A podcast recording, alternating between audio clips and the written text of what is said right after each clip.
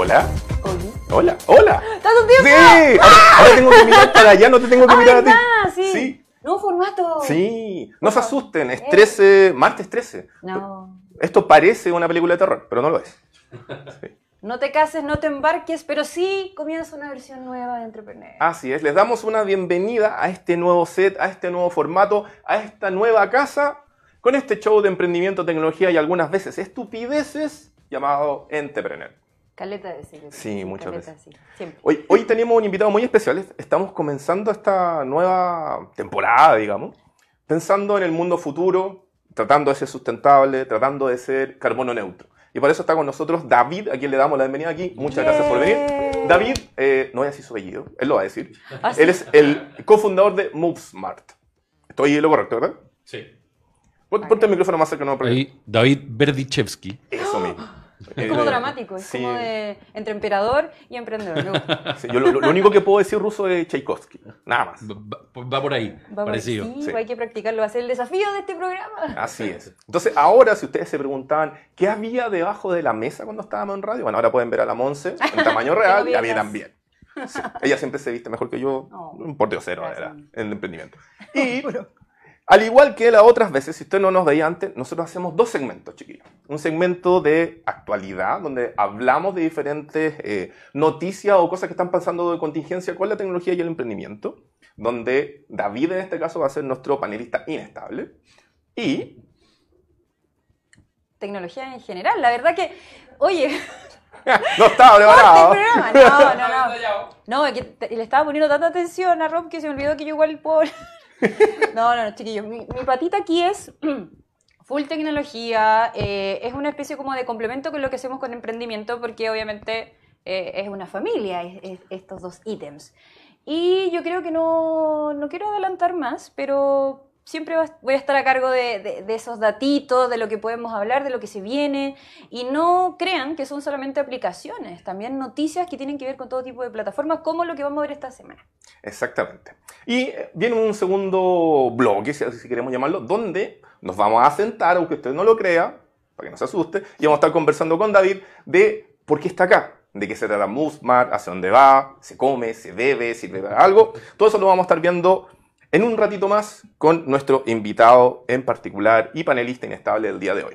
Entonces, miren, miren qué lindo este formato. Tenemos pantallas, ¿ah? tengo que mirar a la cámara, de repente se me da el ojo para allá, pero. Se te va- Sí, entonces, empecemos. Miren, empecemos con tecnología, queríamos cerrar. Mira, Qué bonito. mira, mira, aquí, Disney. Plus. Oye, yo soy, estoy en llamas. ¿Sí? Estoy en llamas porque Sí. yo soy un heavy user de las plataformas de streaming pagado. Son un poco abuelo pensando en que hay un montón de contenido disponible y legal, pero yo prefiero tener la experiencia en mi casa pagando un par de luquitas en vez de, lo siento querido cable, TNT adiós, eh, pagar este tipo de plataformas. No sé si tú sabes Netflix aparte de otra cosa.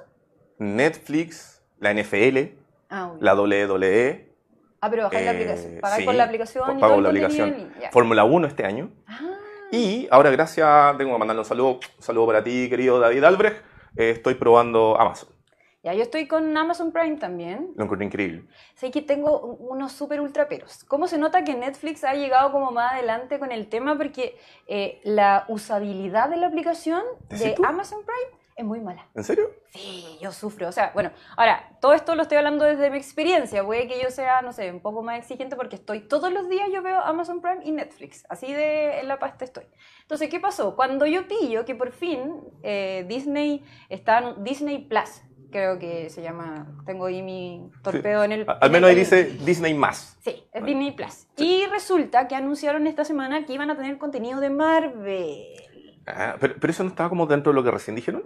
O sea, cuando Eh, lanzaron y todo anunciaron. No, la verdad no estaba tan oficial. Ah, Lo que pasa es que siempre, desde que, nos- de hecho, nosotros lo mencionamos cuando iba a salir Disney, Sí. Disney Plus, iban a lanzar esta plataforma y resulta que todos los eh, demás distribuidores de contenido eh, pagado estaban un poquito asustados porque resulta que conviven con este tipo de, de películas. O sea, no sé, por ejemplo, un día necesito inspiración, voy a ver Mulan en Netflix, ¿cachai? Y resulta que ahora Disney se lo va a poder llevar todo. Y ese es el gran miedo de, de otras plataformas. o sea, la, la gracia de Disney Plus es que, o sea, también tiene el nombre Disney, pero tiene Disney, Fox, Marvel. Star Wars, Star Wars, toda la, eh, toda la saga. todo Discovery Planet, creo que tiene. No, Discovery Channel. Disco- Discovery, Y, y pero es- debería ser Discovery. y ESPN. ¿Cachai? Entonces igual es una plataforma ultra robusta y oficializaron ese tipo de contenido en especial con el foco en Marvel. Querido invitado David, ¿qué piensas tú de este? Primero, ¿eres usuario de este tipo de servicio? Muy usuario. O sea, Muy heavy user, heavy user de Netflix, ¿Ya? Apple TV. eh, ahora estoy con HBO Go. Que lo, Ah, desde lo agarré por. Chernobyl. Ah, Ah, y yo no he visto Chernobyl. Ah, Buenísima, buenísima. buenísima. Oh. Y empecé a, a explorar otros contenidos ahí, voy a ver con cuáles me apaña mi señora. Eh, Oh. importante ahí. Sí, po.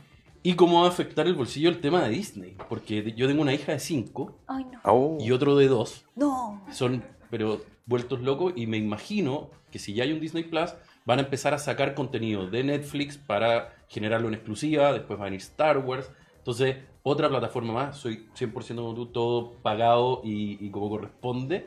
Entonces, otra plataforma más que, que probablemente hay que suscribirse. Yo igual sigo sacando la cuenta y me sale más viable tener el contenido que yo quiero ver que esperar que en Cine Canal lo tiren. ¿Cachai? Sí, no sé si me pasa, maneras. como que voy sumando ya. Si tengo Amazon Prime, tengo Netflix. Y además que Amazon Prime no es tan eh, restrictivo con el tema de las cuentas familiares como Mm. así Netflix. Entonces, Ah, sí. eh, está eso. Y después yo sumo esto, te lo juro que lo consideré como plan de acción. De hecho, mira, ¿qué es lo que nos decía la noticia de Disney Plus? Te hice un- unos apuntes. ahí. Gracias, amigo. por Sí. favor. Entonces, en particular, lo que estábamos diciendo. Disney Plus es un servicio de streaming del ratón Mickey que tiene los contenidos de Fox, Marvel, Star Wars, Disney y otros. ¿Cuál es la gracia? Es que tiene series propias.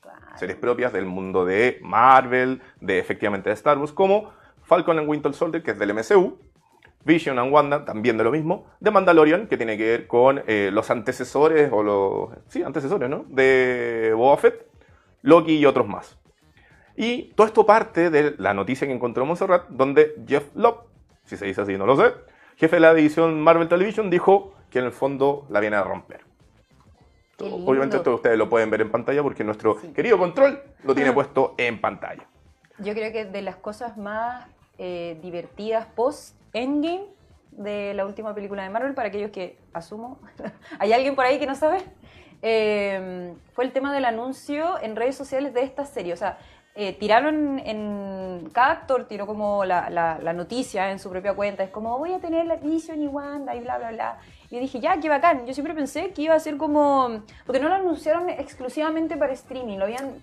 Como que lo habían anunciado, pero no habían dicho que por dónde lo íbamos a disfrutar. Entonces, cuando finalmente se lanza esto, eh, ahí a mí ya. Llé- Llévate todo mi dinero. Llévate. Si ya lo te lo estaba logrando. llevando desde que nací, ahora, ¿para qué más? Continúa la. ¿Cuál es tu, de todos estos contenidos potenciales que tiene Disney Plus, David, cuál es tal vez el, el que a ti particularmente más te atrae? Obviando los beneficios claro. familiares. Obviando que voy a tener que ver Toy Story muchas veces y todo eso, Star Oh. Wars. Star Wars. Bien, vamos. Muy bien. Sí, ¿Y, y qué película de Star Wars? A ver, eh, Te está poniendo a obviamente que las tres clásicas, que las vi de niño, entonces las he visto ya 200 veces, pero me llamó la atención que The Force Awakens era como un poco volver a esas raíces. Eh, me pasó con todas las nuevas de que encontraba que tenían demasiados efectos especiales, que se veían distintas, que además las tramas eran mucho más de, de ciencia ficción y menos de contenido, y como que The Force Awakens me trajo de vuelta, bueno, obviamente que con el tema de que está Han Solo, que parece Luke Skywalker y todo. ¿Viste? Eh, ¿Viste? ¿Viste? Es un No sé tema- si habrá alguien que todavía que no la haya visto. Tema pero- delicado. Sí, Sí, tema muy delicado. Tema complicado, pero eh, con esa como que me reencanté con esta, con esta, Con la nueva saga. con las sagas nuevas. A mí me pasó con The Force Awakens precisamente que cuando Han deja la escena, se acabó la película. Sí. Sí, y, Ay, y- y ay, eché ay. de menos a Chewbacca arrancando brazos, matando gente Sí. por el amigo. Sí. En cambio fue como, se murió Han. Y se cae del y no, hay, no hay pira, no hay fuego, no, no, se murió Han. Sí, es verdad. qué imposible. Yo tal vez siento que cuando vuelvan a lanzar una nueva película, creo que tal vez compensen un poquito eso, pero trataron súper mal al personaje. Pero eso ya uno puede Sí. revivirlo o puede avanzar esa escena para evitar ese horrible momento en la plataforma de Disney Plus. Se puede. Ah, ¿Tenemos alguna idea de cuánto va a costar esta maravilla? Yo había leído unos precios de referencia, pero están relativamente cerca entre las 4 a 6 lucas. Como 4 o que- 6 lucas. Es lo que, ¿Cachai? es lo que están cobrando. Sí. ¿Está dispuesto usted, querido emprendedor, visitante loco por aquí, inversionista, por qué no, a invertir 4 mil a 6 mil pesos de su delicioso dinero en De una nueva dinero. plataforma de streaming? Déjenos sus comentarios. Votación. Sí. Porque el problema es que después va sumando. O sea, a ver, Netflix son 8 lucas. 7.990. Sí. Más el streaming de Spotify para no tener que aburrirte con los comerciales que son 5 lucas más. Ya vamos como en 12. 12 más, en mi caso, la WWE que cuesta como 10 mil pesos, 11 mil pesos al mes. Sí. Ya vamos en 20 Por y ver algo. hombres pelear. Canal del fútbol. Ca- Canal del fútbol, efectivamente. más- Que son 8 lucas más. Ya vamos en 30. Oye, estoy un poco pobre, amigo. Después de eso, Hace como 50 lucas claro, en- súmale Fórmula 1, que sale como 10 lucas al mes. Oh. Más eventualmente NBA. Y así, suma y sí. Terrible. Ahora es mejor la programación lejos que tener cable, pero, pero duele. Sí. Oh, y eres un gran inversionista de Sí, Pero ¿cómo? debería comprar acciones. Pero ¿cómo? Pucha, sí, bueno, yo sacando cuenta igual uso menos que tú, pero las uso todos los días. Ah, Y son tres, o sea, perdón, cuatro. Netflix, Amazon, Eh, Spotify. Spotify. Ah, no, pues, solo yo. Tres. Ah, que ya estaba contando yo en mi casa. Ah, sí. No, pero es que es, es un tema. O sea, si, es que yo lo considero como en el triple pack. Cuando yo digo contrato internet, pero no contrato eh, TV cable. ¿Qué es lo que contrato? Y ahí saco la cuenta como si hubiese pagado un triple Ah, pack. muy bien. Ahí viviendo en la mentira. Oye, les recordamos que este es el primer episodio de esta nueva temporada, nuevo set, nuevo formato de Entrepreneur. Esta vez estamos vía el Club de los Emprendedores. Nos pueden ver los martes y los jueves de 19 a 20 horas en este show de tecnología y emprendimiento. Dicho eso, tenemos una segunda noticia para el día de hoy. Y es que, y aquí te, te quiero invitar a em- empaparte este conocimiento, David. Eh, el jueves de la semana pasada se lanzó una nueva plataforma llamada GoWork, que es con Q final, gowork.com. Emprendimiento chileno, que es una plataforma con una aplicación que permite encontrar trabajos u ocupaciones en tiempo real. ¿Qué significa esto? Ellos dijeron de que ellos apuntaban a un mesero, alguien que a lo mejor pudiera trabajar como copero, o alguien que pudiera, desde, no sé, cambiar un neumático. En el fondo, ocupaciones o labores que puedan ser remuneradas y puedan hacer, digamos, match en tiempo real. La gracia es que ellos se encargan efectivamente de retener el pago para que efectivamente el trabajo se haga real y luego ambas personas puedan, uno quedar contentos con lo que está solicitando y el otro obteniendo su pago versus el desarrollo. Por el momento es una aplicación que está disponible en Android para tanto establecimientos que quieran ofrecer o que tengan necesidades de contar con alguna ayuda, como de personas que quieran andar detrás de algún pitutito o, por qué no, transformar esto en una base eh, salarial mensual. Presente en Santiago, Concepción, Valparaíso, Temuco, las principales ciudades donde ya está. Dicen por ahí que ya tiene más de 188 ofertas de ocupaciones. Y eh, lo que decía su fundador, que está acá, perdón, que me atraviese, él, que no me acuerdo, Mauricio Ortiz, Mauricio Ortiz, mira, la memoria. Y eh, él decía que a él se le ocurrió esta idea luego de haber estado buscando pega por mucho tiempo y que no pudiera encontrarla. Y resulta que él decía, yo tengo más aptitudes de lo que yo estudié, tengo más habilidades de lo que efectivamente estoy certificado para. Entonces, no encontraba algunas cosas que él perfectamente podía encontrar la posibilidad de, de hacer. De hecho, en, ese, en el lanzamiento donde estuvimos presentes, pero para reportearlo para el día de hoy, el caballero aquí de chaqueta, muy formal, distinto a todos los demás, que está ahí, que es abogado, ¿sí? él decía que, por ejemplo, él cuando estaba en la universidad, él hacía asados, pero que le, así como para mucha gente, y que a él le hubiera encantado en esa época que hubiera existido GoWork, porque hubiera podido cobrar, no sé, que sea la propina que le hubieran hecho el asado. Entonces, esta es la nueva oferta laboral que está dando vuelta, la pueden encontrar en la aplicación y en la plataforma web. Qué bonito. Opiniones. Me gusta esto, más oportunidades. Se está moviendo. Me, me ha topado, me he topado con harta gente que el tema laboral eh, está un poco rudo si no tienes una buena red de contacto. Y este tipo de plataformas también es una opción. O sea, postular por LinkedIn igual es complejo, ¿cachai? Como que no hay una plataforma digital como para este tipo de. que sea relativamente efectiva. Como que LinkedIn es demasiado profesional. No, es que es para. está demasiado abierto. Ah. ¿cachai? Entonces, si no cachai a alguien, por ejemplo, que te da la opción LinkedIn de recomendar, oye, cachamos que eh, esta persona que tú conoces trabaja ahí, pídele una recomendación. ¿cachai? Entonces, al final es como muy complejo. Siento que un canal de, de- de encontrar trabajo como digital no es suficiente, necesitáis mucho más espacio. ¿Cachai? Y siento que Chile está súper cojo en ese ítem.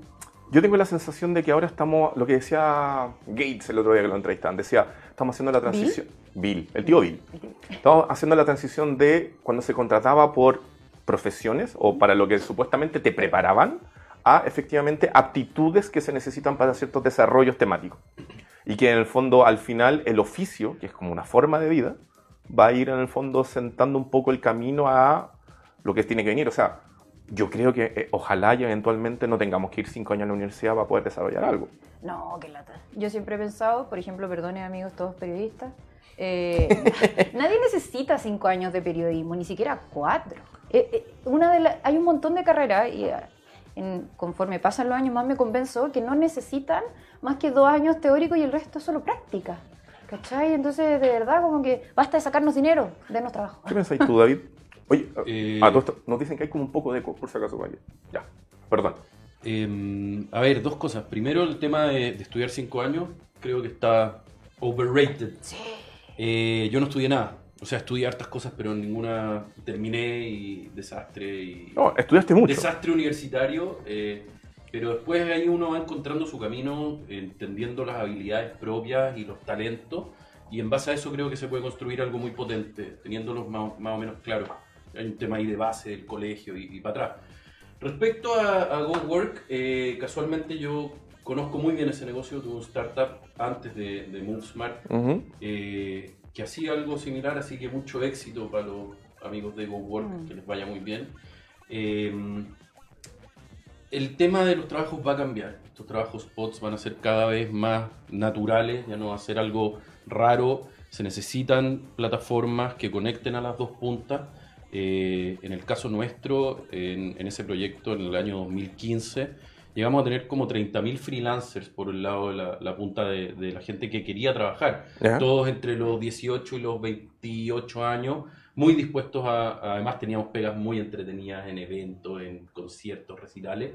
Eh, pero faltaba la punta de los trabajos, de, de, la gente que ofreciera estos trabajos y que además estuviera dispuesta a ocupar una plataforma en donde no tenía que hablar con nadie, en donde no había un interlocutor atrás más o menos válido para un tema de recursos humanos. Entonces creo que 2015 probablemente todavía el mercado no estaba preparado para esto. Creo que hoy día puede ser mucho más potente en la medida que la gente entienda que estas plataformas y estos marketplaces pueden conectar dos puntas que sean efectivamente capaces de resolver un problema sin que tengáis que llamar por teléfono. Al final nosotros nos terminamos transformando en, una agencia de recursos humanos de outsourcing, en donde teníamos un producto exquisito, una plataforma con una usabilidad espectacular, pero nos mandaban un WhatsApp y nos decían necesito 15 personas para el sábado. Ah. Entonces, creo que hoy día ya debe estar un poco, han pasado 4 o 5 años, puede estar un poco más eh, resuelto ese tema. ¿Estoy pasado, o alguno de ustedes ha pasado por algún proceso de entrevista que no sea presencial? Sí. Sí. A mí una vez me entrevistaron para una marca de retails. Eh, estaban buscando un perfil digital, pero que quisiera trabajar en modas. Y, me hicieron una entrevista eh, en inglés, pero yo tenía que grabar. Entonces entraba a la plataforma, me grababan, respondía como, no sé, 10 preguntas en inglés. ¿Ya? Y, yo encontré que, si bien fue como, fue como fácil e incómodo, porque me gusta más lo presencial, siento que, no sé, como que por ahí van mis superpoderes, ¿no? ahí frente a la cámara, no sé, como que siento que no puedo lograr una conexión con la persona. Pero como que no, si ahí está ahí. Si yo sé que aquí, pues si aquí ah, no, de hecho hay hoy día plataformas de, que tienen inteligencia artificial y machine learning que analizan tus expresiones, la, lo, cómo estás hablando, qué tipo de, no sé. Pero para la marca funciona, para el que está ahí al frente, a mí, a mí por lo menos todavía me da mono. 100 puntos de análisis en tu cara, ¿qué le pueden ir diciendo al final a la persona que está detrás? Armarle un perfil sin que siquiera tenga que conversar contigo, sino que ir respondiendo esas preguntas que tú respondiste. Claro. No, si yo sé, si yo sé que para ellos era maravilloso, pero para mí no. No, ¿y cómo? No, no, no, me conecto contigo, me puse una polera bonita arriba y andaba con pijama abajo, no. Pero, pero creo que también es válido y funcional para las empresas finalmente, porque es una lata igual pegarse el pique para que te digan después, eh, te llamaremos. Evitemos los teléfonos. Ahora, por otro lado, también es más cómodo, no tenés que salir de tu casa, puedes responder a cosas rápidamente. Como, sentimientos encontrados con respecto a la mujer. Podemos olvidarnos a la humanidad. También. Pero bueno, Ese, es mi comentario malhumorado. Pero de todas maneras, esto, este tipo de plataformas deberían seguir apareciendo más. Yo creo que sí. O sea, para allá va la micro. Y con los modelos de crowdsourcing y, de hecho nosotros lo hacemos en MoveSmart también. Tenemos una básicamente una plataforma en donde nuestros movers trabajan cuando quieren. andan en bicicleta todo el día, es lo que más les gusta hacer, entonces van, dicen el miércoles voy a trabajar, el viernes voy a trabajar, pues no, martes no, y ellos administran su tiempo, ganan sus lucas, Mi y, sueño. y- y eso obviamente que va, va a seguir pasando y cada vez con más frecuencia. Oye, esto está pasando en tiempo real. Ya, estamos en vivo y en directo a través del Club de los Emprendedores. Y eh, hay varios comentarios. Entonces, por ejemplo, Miguel Oyorzo dice, ¿cuál es el tema que se habla hoy? Saludos. Eh, Miguel, a ti, a ti, Dave. Este programa eh, tiene dos partes. Una parte donde hacemos contingencia, donde estamos hablando de diferentes noticias. Hoy día hemos tratado dos. Eh, Disney Plus por el lado de tecnología y por el lado de emprendimiento, el lanzamiento de GoWork, que es una plataforma para encontrar trabajo en tiempo real. No obstante, el tema principal que nos tiene hoy es nuestro invitado estrella, que es David, cofundador de MoveSmart, con Gracias quien vamos a estar hablando. estrella. Sí, obvio. Con quien vamos a estar, es nuestro primer invitado de una Boni en este. Así que, Sí. eh, con quien vamos a estar hablando sobre eh, movilidad, green mobility, transporte sustentable, cómo hacer una empresa, digamos, eh, de emisión cero, entre otras cosas. Así que eso vamos a estar tratando en un ratito más. Miguel, si te quedas con nosotros, viene el segmento de la entrevista. Cacha, ¿ah? Aguanta, Miguel. Aguanta. Sí, aguántanos. Aguántanos. Sí, oye, eh, ¿qué- qué- mira, bueno, yo creo que es el momento de que Sí, nos nos sentemos sentemos. y conversemos con... Espero que me tenga una galletita. Ay, Sí, no, ah. es broma, broma. Oye, eh, antes de seguir, eh, camer- amiga, mira, nosotros estamos acá gracias al gentil auspicio, tenemos un, un auspiciador al día de hoy, que lo de hecho lo vamos a mostrar acá, que es Wow Factor, agencia de comunicación para emprendedores. Una agencia pequeñita que nació con foco en ayudar a los nuevos negocios a posicionarse en los medios de comunicación, les puede ayudar a ustedes a precisamente lograr esa aparición en un papel, en una radio, alguna entrevista, decirle al papá, a la mamá, estoy en la tele, quién sabe. Todo eso sirve para que eventualmente o puedas vender más, llamar la atención a algún eh, inversionista y algunas otras cosas más, como hacer el logo en este programa. Así que sí, voy a poner acá www.wowfactor.cl, lo pueden ver ahí en formato móvil de este teléfono, nuestra, nuestro, nuestro control, nuestro, Nuestro- nuestro Gonzalo Beltrán nos está mo- mostrando acá lo que se ve en la pantalla. Si ya lo saben, Internet llega a ustedes gracias al gentil auspicio de Wow Factor, agencia de comunicación para emprendedores. Yay. Buenos clientes, Web Factor, ¿eh? Eh, ha tenido- sí, anda bien la agencia ahí, va, va creciendo. Tiene un poquito más de cinco años y medio de vida, así que ahí. eh, como emprendedores propios me han contado a mí, pasaron ahí el, el- el desierto de la muerte y están ahí ya luchando por consolidarse. Bien. Sí, hay una historia ahí, algún día el, el fundador va a contar eso. Oye, eh, sí, hay que contarlo de esa manera, ¿no? ¿o no? Sí, todo el rato. Sí. Oye, esto, esto- no me he dado cuenta, andas con un reloj rojo. Eh, bueno. ¿Es hay- orden de gobierno Es eso? de. No. Ah, porque el tío Tatán tiene uno rojo y como que Eh, las chaquetas me- rojas. ¿Me quería comprometer? No, no, no. Esto viene de un emprendimiento llamado AliExpress. Y eh, me salió dos lucas y parece No. que salió de una piñata. ¿En serio? De verdad. No, esto- pero parece Casio. Y de verdad me da un poco de pena porque eh, vamos a hablar sobre sustentabilidad y todo eso. Y esto es súper de plástico. Y mírenlo. ¿Cuántos niños chinos murieron por ese reloj? No, peor. Mientras lo uses por mucho tiempo, va a valer la Claro. pena. Reutilización, no olvidar. Claro, no de, de seguro es plástico reciclado del Pacífico. Ay, no, yo creo que debe ser como del infierno, pero bueno. Perdóname, planeta, una Oye. vez más. Eh, bueno, llegó el momento. Les presentamos nuevamente, si que no habían estado acá, este es el segundo segmento del programa. Estamos con David, cofundador de MoveSmart, con quien eh, vamos a estar conversando sobre su emprendimiento, en qué está ahora y cómo llegó precisamente a este eh, humilde espacio de conversación para emprendedores. Eh, David, ¿qué es MoveSmart? Buena pregunta. Muchas gracias por la invitación y felicitaciones también por la nueva temporada. Eh. Con todo. Eh, ¿Qué es MoveSmart? MoveSmart es básicamente una solución de última milla para e-commerce. Eh, el reloj que te compraste en China tiene una cadena logística súper grande, Sí, enorme. donde sale desde un, eh, de una fábrica en China a un camión, a un avión o a un barco, cruza al mar, llega para acá Ahora me estoy sintiendo mal por el pobre. lo desaduanan, otro camión, llega a un centro de distribución y a una bodega, y la última milla de la logística es donde este producto sale para entrega al cliente final.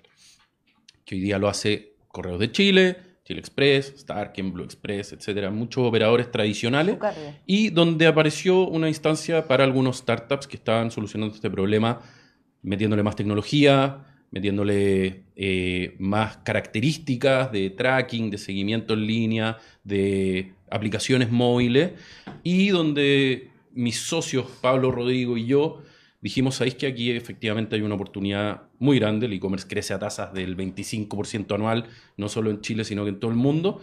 Dijimos, aquí podemos encontrar un buen negocio, pero hagamos algo distinto, hagámoslo con un impacto positivo, que sea sustentable. ¿Cuándo nació esto? A principios del 2017. 2017. Un poquito más de dos años, ¿no? Dos años y medio, sí. sí. Y dijimos, bueno, ¿cómo hacemos que esto tenga esta propuesta de valor distinta, que sea sustentable, que sea cero emisiones? Y compramos tres bicicletas eléctricas, tomamos un leasing por un auto eléctrico, que era el único auto que había disponible para tomar en ese momento. Eh, era un auto pasajero. Entonces dije, bueno, ¿cómo vamos a entregar productos con este auto que es como un, hatchback? Le sacamos los asientos de atrás y empezamos a, meterle caja. Y, así nació MoveSmart. Eh, Engie Factory, que lo conversábamos, es un corporate venture capital del grupo Engie que creyó en este proyecto, que dijo, vamos para adelante, aquí hay algo interesante, invirtieron y con esa inversión logramos desarrollar la tecnología, empezar a crear algoritmos de optimización de ruta y con eso ya hoy día, a los dos años y medio, tenemos eh, más de 400 clientes en Chile, una fusión con una empresa mexicana que se llama 99 Minutos. De hecho, MoveSmart va a pasar a ser 99 Minutos Chile en de aquí a, diciembre probablemente vamos a ir cambiando la, marca también. Y con el compromiso y, eh, y, eso está fijado en, los estatutos de la empresa y en el pacto accionista, de que esto sea 100% eléctrico de aquí al año 2022. Dispare usted, señorita. Aquí yo pensando en sustentabilidad. Mis preguntas nerd. Sí. Después más adelante. eléctricos. Sí, más adelante vamos a revelar mi identidad, pero todavía no. eh, el tema de la evaluación del impacto, ¿ustedes realizaron un estudio? ¿Cómo fue la logística de ese desarrollo y ese perfil verde? No, eso fue súper así a dedo. Dijimos, bueno, si es que nosotros ocupamos electromovilidad, no vamos a emitir eh, CO2 y eso después vamos a ver cómo, cómo, podemos medirlo. De hecho, tenemos una fórmula con la que nosotros calculamos el CO2 ahorrado cuando tú usas MoveSmart 99 minutos versus usar un actor tradicional de, de última milla. Eh, pero ponte tú, nos pasaba que al principio pusimos un stand una vez en, el Innovation Summit, ahí en un evento por ahí en, Centro Parque, y llega un señor y me dice, bueno, ustedes no son sustentables, no son cero emisiones. Ya. Llevamos cuatro meses, cinco meses. Ah, Como que no le digo, si usamos auto eléctrico, usamos bicicleta eléctrica. ¿Y cómo los cargas? Sí, pues. No habíamos reparado en que la carga del, del, auto, de las bici, efectivamente viene con energía que no tenía trazabilidad y que probablemente iba a ser generada por eh, plantas de carbón, porque hoy día del sistema interconectado central el 25% está hecho con energías renovables no convencionales y el otro 75% todavía está generado por, por energías que contaminan. Oye, espera. Entonces, ahí hay un tema. Me encanta este glosario. Sí. deja volver un poquito más atrás. Mientras están, digamos, emitiendo, estamos en doble pantalla, estamos emitiendo algunos videos que tienen que ver precisamente con MoveSmart cuando a ustedes se les ocurrió esta idea, todavía no estaba el boom de, como del delivery de la última milla. No estaba Rappi, no estaba Globo, no, estaba Uber Eats. ¿Cómo fue que precisamente dijeron, esta es una oportunidad? ¿Fue en base a, no sé, un mal despacho a lo mejor que compraron? ¿Cómo fue que se les craneó efectivamente, primero, el negocio de la última milla? El primer clic. Claro. Sí. Ah, eh, a ver, nosotros sabíamos el tema del crecimiento del e-commerce. Y el e-commerce tenía un problema. Al final, esto como que yo siempre insisto en que al final el e-commerce, el producto es un commodity. Lo puedes comprar en Ali, lo puedes comprar en Falabella, Ripley París, en Amazon, en Wish, eh, y va a estar el mismo producto. Puede tener algunas variaciones de precio, probablemente menores, pero lo que realmente va a hacer la diferencia es la experiencia de compra. La experiencia que tenga ese usuario comprando, el voy a seguir con el reloj rojo, comprando el reloj rojo en diferentes plataformas. Entonces dijimos, en la medida que lo hagamos bien, que tengamos un buen servicio, que sea rápido además, porque ya la impaciencia del cliente final es brutal. Eso de que te lo entrego el próximo miércoles, en cuatro o cinco días más, no existe. O sea, es mañana o es hoy día. A mí me da ansiedad. te lo juro. Y, si compras en la lista esperando todo el rato los, los, paquetitos que van llegando. el tracking te llegó y es como que llego a la recepción y digo, me llegó así. Sí, señorita, sí. Sí, entonces teníamos clarísimo que estaba esa oportunidad. Pero dijimos tiene externalidades negativas. O sea, eh, está el tema del tráfico, hay más tráfico en las calles porque están más autos repartiendo, esos autos contaminan, hay temas de packaging también, de todo el plástico que se genera. Entonces, hagamos algo que tenga un impacto positivo también. Y ahí es donde nace la idea de la locura, en verdad, de los autos eléctricos y todo eso. Y al día de hoy, ¿cuál es el tamaño de la flota que tienen? Porque han pasado año y medio, diferentes procesos. Sí, o sea, de partida probamos todos los autos eléctricos que han llegado a Chile. Hoy día están empezando a llegar algunos autos de carga, tenemos algunos con un cliente que eh, los ponemos en su centro de distribución y trabajan dedicados para ellos, que son vans de carga de mil kilos. Probamos desde lo, el Bembé chiquitito, que lo tuvimos un tiempo, que es exquisito, pero no nos servía para nada. Permiso. Eh, Hola, gobierno. hasta, no sé, todo lo que ha llegado, la mayoría chinos que tienen electromovilidad, son súper avanzados en electromovilidad. ¿Los, los BID están súper bien ahí? BID, sí. Eh, Maxus también son súper power. En verdad, Tesla es como el más marquetero. Pero en verdad, donde está la tecnología, donde está el desarrollo, en China.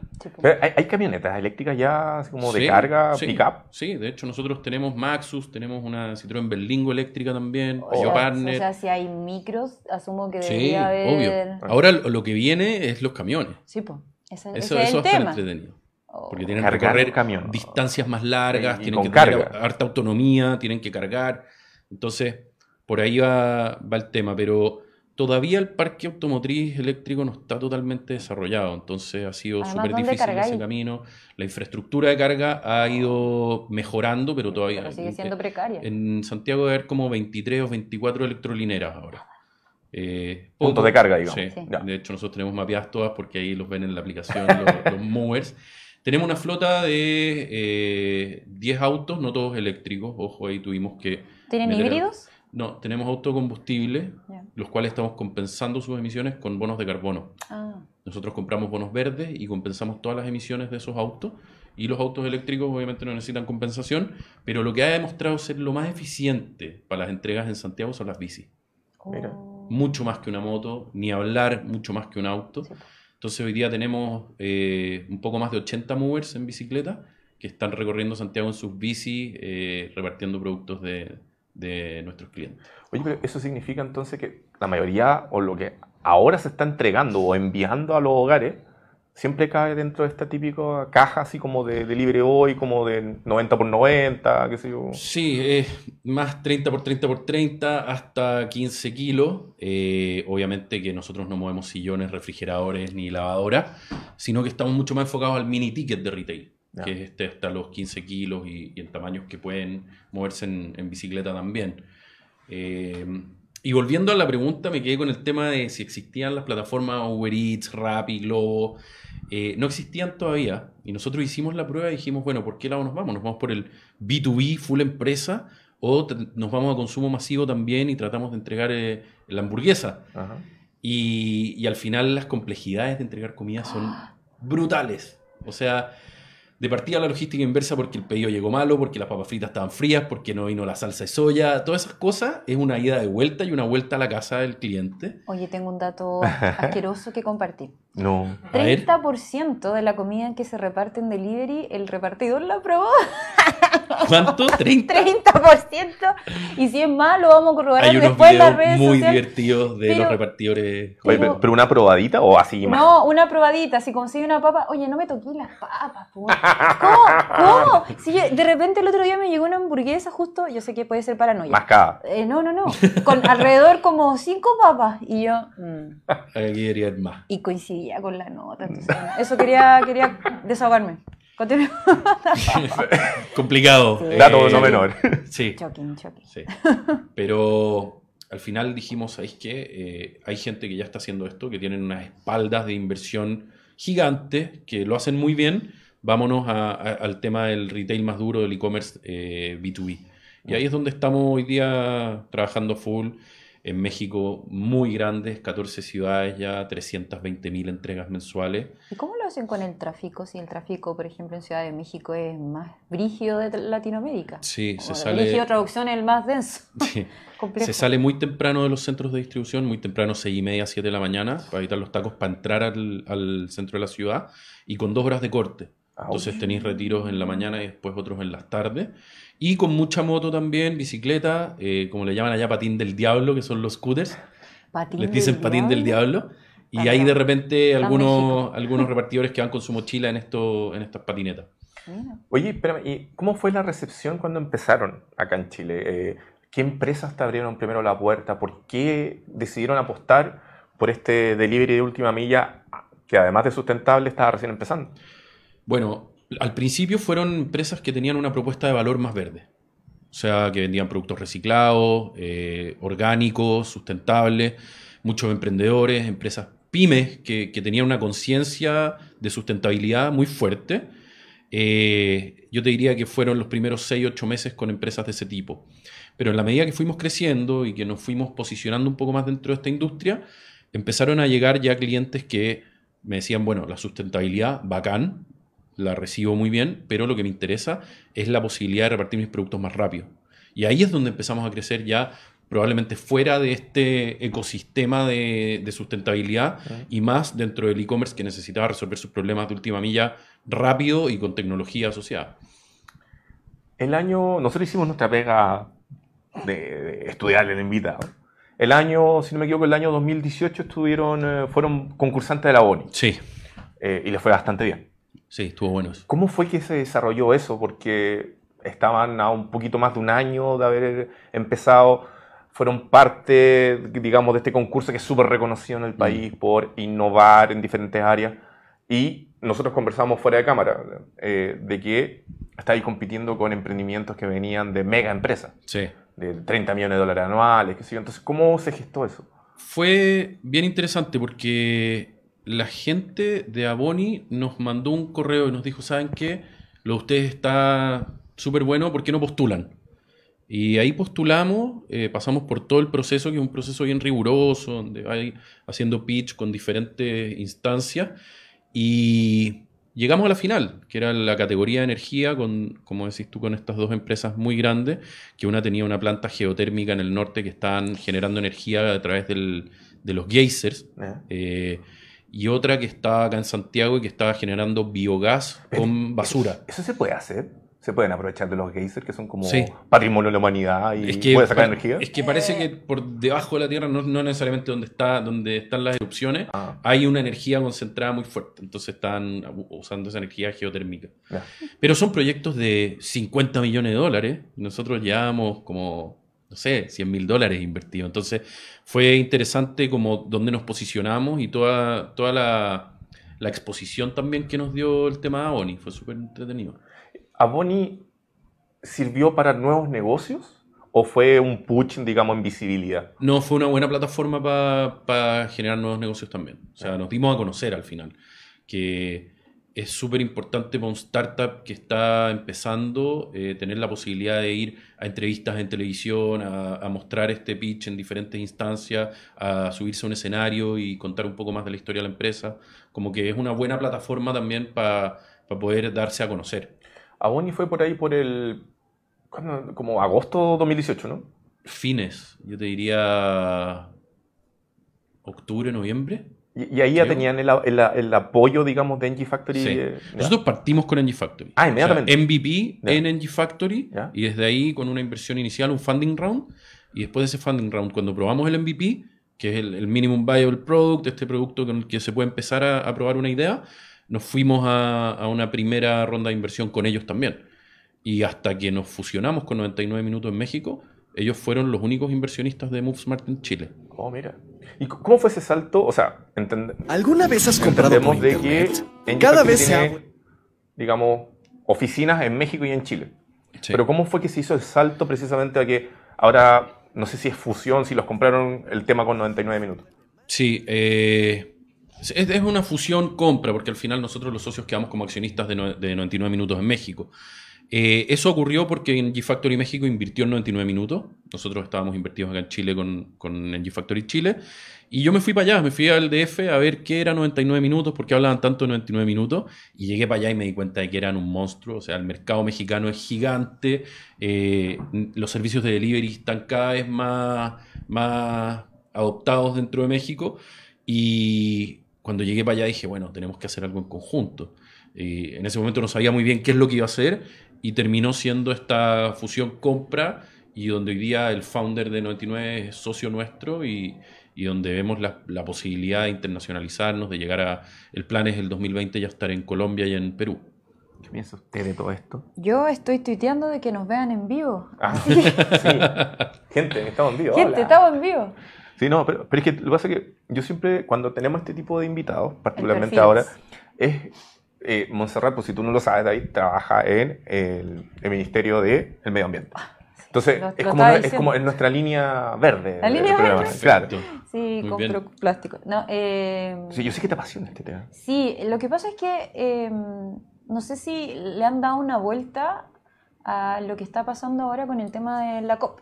Mm. que es la COP? La eh, cumbre de cambio climático más importante del mundo y que tiene que ver con el tema de eh, los acuerdos de, de, París, bla, bla, bla. Entonces, es muy importante para el mundo verde, para todo lo que tenga que ver. No sé si le han dado una vuelta a si ustedes se quieren sumar de alguna manera, si quieren marcar presencia, si, les, si, se les llama la atención o no, etcétera. Mucho. De hecho, eh, es una oportunidad enorme, no, o sea, dejando de lado el negocio nuestro para Chile, es una plataforma que nos va a permitir poner el tema de la sustentabilidad en la mesa.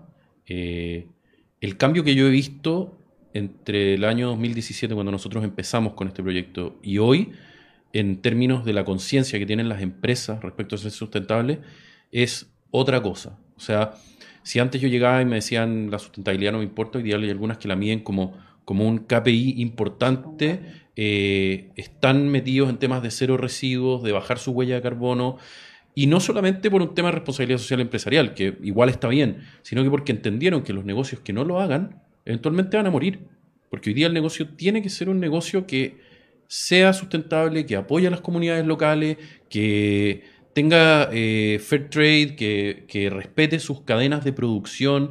Eh, ya no es un discurso hippie, no es un discurso eh, como ecologista.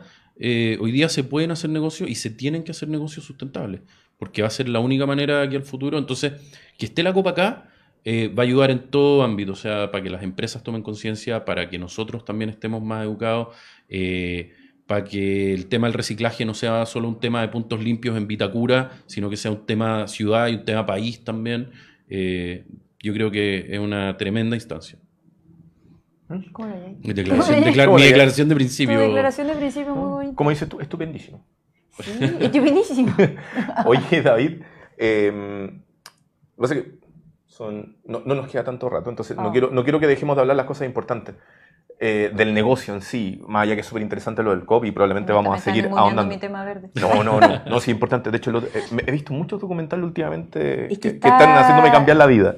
Sí. deberíamos hacer un especial programa verde. Tal de, la, el de las vaquitas. Eh, el de las vacas, el What the Health y varios más que en verdad, de hecho, dejé de consumir lácteos y otras ah, cosas más. No, ¿cuál? Aquí. Pero bueno, el, Aquí cambiando. logran hacer este salto a México de la mano Nenji, logran, digamos, esta fusión con 99 minutos. Y ahora en Chile son 99 minutos. Mm. Eh, mencionaste que quieren estar en Colombia y en Perú. Eh, dentro del, de, digamos, final de año, tal vez el próximo. Pero ¿cuáles son las, las, principales metas que tienen acá en Chile? ¿Van a ser otro super player, digamos, del delivery, compitiendo con quién? ¿Con, con Chile Express? ¿Con Starken?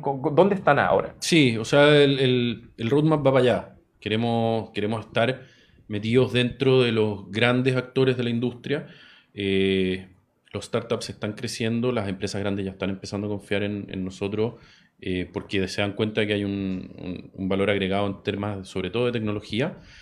Y, como hito también estamos ahora en una ronda de aumento de capital, que al final en los startups esto nunca deja de pasar y tenéis que estar todo el tiempo levantando plata porque eh, son negocios que, que, son a largo plazo, son de riesgo, el break-even está ya muy lejos. Entonces ahora estamos en una ronda entre ambos países grande, una serie A, como se llama dentro de este mundo de, de los startups para poder abrir los dos países que queremos abrir en, en, Latinoamérica y para invertir también más en tecnología, más en desarrollo, más en nuestro software, en los algoritmos de optimización de ruta. Entonces, en la medida que podamos ir generando ese, ese desarrollo, vamos a ir creciendo también. Entonces, va, va, un poco hacia allá y ojalá, sí, ojalá podamos competir con los grandes en, en el corto o mediano plazo. O sea, yo mencioné algunas marcas que son como las más conocidas, sí. cuando uno compra. Eh, son grandes porque son marcas antiguas. pero no sé si están haciendo cosas con tecnología como ustedes, como por ahí Rayo, que en el fondo dicen de que están ocupando tecnología nueva con algoritmos, mejorando las rutas. Eh, por ahí también aparece, me acuerdo nuestro amigo de Simple Root, que también está, el Álvaro está haciendo cosas. Son secos. Claro, entonces, ¿cómo, cómo veis tú eso? O sea, porque esa empresa, esa mega empresa, ¿van a adoptar un poco como la, la forma de trabajo de ustedes? Yo ¿Va a haber un punto de encuentro? Yo creo que sí. Eh, en general a las empresas tradicionales y más antiguas les cuesta innovar. Son estructuras grandes, pesadas, eh, donde probablemente no tienen un departamento de desarrollo, sino que más de TI o de informática. Yo les quiero confesar algo en este momento. Yo trabajé en Chile Express. ¿En serio? En el equipo de UX y contenido. Buena. Y fallamos. Por, por lo mismo, ¿cachai? O sea, yo entré ahí el 2015 y fue jodido modernizar, tecnologizar el tema y ni hablar de conciencia verde, ni hablar de conciencia mm. verde, ¿cachai? Entonces era hasta los tracking, todo, intentamos hacer lo posible, pero es a propósito de lo que tú me estás diciendo. Sí, yo creo que, que, se dieron cuenta de que tienen que ir para allá. Es mucho más difícil probablemente para ellos que para nosotros. Tienen los recursos, pero no saben muy bien cómo hacerlo. Nosotros no tenemos los recursos, pero sí sabemos cómo hacerlo. Eh, entonces yo creo que va, a haber un, punto de encuentro, va a haber un punto encuentro sin duda, porque al final el que no, eh, el que no cumpla con los estándares de mm. Amazon eh, no va a poder competir. Oh. Y de hecho Amazon es cliente nuestro en México con mm. una cantidad increíble de entregas diarias. Mercado Libre también son clientes que están trabajando con nosotros allá y que sus exigencias son altísimas en porcentaje de entrega, en, acuerdos de servicio, son muy exigentes. Entonces va a haber que ir para allá porque si no te vaya a quedar sin los grandes players. Oye, e, ese tema de Amazon llega a Chile. Es el cuco que desde el día uno que estuvimos con la Monse, que se viene, que se va a instalar, que Piñera está haciendo negociaciones, que, que sí, que ya abrió la planta, que están seleccionando a la gente, pero el cuco, el cuco, el cuco, que el retail chileno va a morir frente a Amazon. ¿Tú crees que tan así o va a haber una coexistencia y efectivamente el retail chileno está trabajando para aguantar ese embate? Eh, yo creo que sí están trabajando y están invirtiendo, los principales retailers están invirtiendo fortunas en, tratar de, competir cuando De no morir. no sé, o sea, me acuerdo que, ponte tú, hay una historia de que Amazon estaba buscando un centro de distribución y al final era un lugar donde poner algo de infraestructura para Amazon Web Services. Abrieron la oficina de Amazon Web Services, pero todo el mundo decía, llega Amazon, llega Amazon, y era Amazon Technology. Entonces, eh, yo no tengo idea cuándo van a llegar, eh, o obviamente en algún momento van a llegar. Eh, y la experiencia va a ser muy superior a lo que nosotros tenemos hoy día en Chile. Muy superior. Ay, qué pasión. Aquí esperando. Sí, comprando hoy día, llegando mañana. Pues sí. Oh. Sí, o, compro hoy día, recibo hoy día. Nosotros ya tenemos el same day. Oh, ¿en serio? Sí, ¿Y eso, por ejemplo, con qué tipo de... No sé si se pueden decir las marcas, nosotros no, tenemos problemas, pero ¿con qué tipo de marcas se puede acceder a ese servicio, por ejemplo? Nosotros estamos, ponte tú, con Nespresso, con Patagonia, ah. eh, con L'Oreal, Natura, eh, con Ripley hemos hecho unas campañas same day, ponte tú para Navidad pasada. Entregamos todo lo de Mercado Ripley del Marketplace el mm. mismo día. Compré el mismo día. en Navidad. En Navidad. 600 despachos diarios. Trabajan con animales. sí. y disfrazado de viejo vasco, ¿no? Sí, obvio. No, me hacía demasiado calor. Pero, pero se puede. O sea, y en la medida que le metamos un poquito de tecnología, eso se va resolviendo. Oh. Oye, ah ustedes trabajan con Amazon en México, cuando mm. Amazon efectivamente llega a Chile. ¿Son ya partners ahí? O deberíamos, deberíamos, sí. Sí, eso debería ocurrir. Pero todavía, como te digo, no, hay fecha, nadie sabe mucho cuándo va a llegar Amazon Retail. Entonces, por ahora enfocándonos en los clientes que tenemos y que son todos muy bacanes. Oye, ¿y por qué Perú y Colombia? ¿Por qué Perú y Colombia? Porque están con una penetración de e-commerce muy grande, eh, tienen déficit de infraestructura, entonces la logística pasa a ser el tema principal de una compra online eh, y son realidades similares a la del DF o a la de Santiago. Entonces, y son países en general dentro de la región más estables y donde se puede armar negocios que son eh, pro emprendimiento o innovación. Entonces, esos son los, que elegimos. ¿Ya, ya, tienen como indicios? O sea, ¿están sondeando? sí, de hecho, y las marcas con las que trabajamos en México y en Chile ya nos dijeron, cuando lleguen nosotros empezamos con ustedes. Así que ah, ahí hay un soft landing con nuestros clientes actuales en, esa, en esos mercados que puede ser súper interesante. Yo he hablado mucho. Eh, pero yo estaba aprendiendo. No te preocupes, no te preocupes, amigo, yo te apoyo. Es que no quiero pasar talla. No, sí, tú sabes. Ah, Yo me desubico. Ah. Cuenta conmigo. Oye, que, y tengo una duda. Cuando usted, como para cerrar, porque ya no nos queda nada, ¿Cuánto? Nos quedan cuatro minutos. cuatro minutos. ya. Sí, me dice el director ahí. Tengo una pregunta un poco compleja. Es, eh, ¿ustedes también tratan de trabajar con marcas que tengan los mismos objetivos, o sea, los mismos valores? Sí. ¿Se hace esa cura? Sí, sí, de hecho, ponte tú, marcas como algunas de las que mencioné, a Patagonia los veníamos persiguiendo hace rato, porque son, tienen una conciencia de sustentabilidad espectacular. De hecho, el founder de Patagonia escribió un libro que se llama, lo recomiendo, Let My People Go Surfing, eh, y que habla de los valores con los que la empresa empezó y cómo los, los traducen hoy día.